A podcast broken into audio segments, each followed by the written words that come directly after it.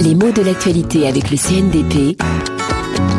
Yvan Amar. Nicolas Sarkozy joue-t-il la crédibilité de l'Union européenne et d'ailleurs la sienne propre en allant à Moscou et à Tbilissi tenter de faire activer le plan de paix proposé pour la Géorgie? Bah, C'est ce qu'avance le journal Libération dans son édition d'hier.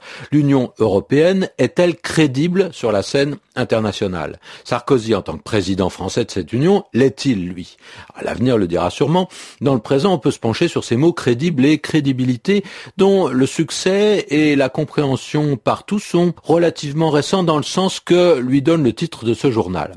Alors, la démarche du président français, on nous dit qu'elle va servir de test. On verra si l'Union européenne peut être prise au sérieux sur la scène internationale si les pressions qu'elle exerce sont suivies des faits, si ses recommandations sont écoutées. En un mot, on va voir si, lorsque l'Union européenne dit quelque chose, ça sert à quelque chose, ou bien euh, si, au contraire, dans un conflit comme celui qui oppose la Géorgie euh, à la Russie, la voix de l'Europe ne compte pas. C'est là tout le test de crédibilité de l'Union. On comprend bien le sens du mot dans cet exemple. Être crédible, c'est avoir autant de poids, autant d'influence qu'on prétend en avoir. C'est simplement être ce qu'on prétend être. Alors, le mot crédible dérive du verbe credere, en latin croire.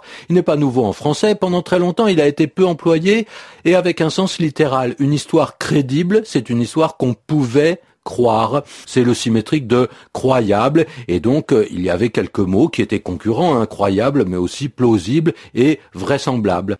Seulement, cet adjectif crédible revient en force à partir de la fin du XXe siècle, donne naissance au nom crédibilité avec un sens un peu différent. Il ne s'agit plus en général d'une histoire à laquelle on peut croire ou pas, mais d'un personnage, d'une fonction. Bah, je vais vous donner un autre exemple. Hein. J'aimerais bien rencontrer cette beauté inconnue qui habite de l'autre côté de ma rue. Elle vit dans une maison superbe et il y a un panneau qui affiche qu'elle est à vendre. Euh, la maison superbe est à vendre, hein, pas la beauté inconnue. Mais moi, je vais me faire passer pour un riche spéculateur qui veut investir dans la pierre ça me donnera l'occasion de sonner, de la rencontrer, de lui parler. Seulement voilà, est-ce que je suis crédible en tant que riche spéculateur? Est-ce qu'elle va me prendre au sérieux, l'inconnu là, ou bien est-ce qu'elle va découvrir tout de suite la supercherie? Alors attention, l'usage du mot est parfois plus subtil. Il s'agit euh, souvent non pas d'un personnage, mais aussi d'une entreprise. Hein. Euh, telle opération est-elle crédible? Est-ce qu'on pense qu'elle va réussir? Qu'est-ce qu'on entend derrière ces mots crédible et crédibilité? La racine de croire, mais aussi on entend le mot crédit. Et la mode de ce dernier terme tient beaucoup à ce qu'on entend derrière cette idée de confiance accordée ou pas.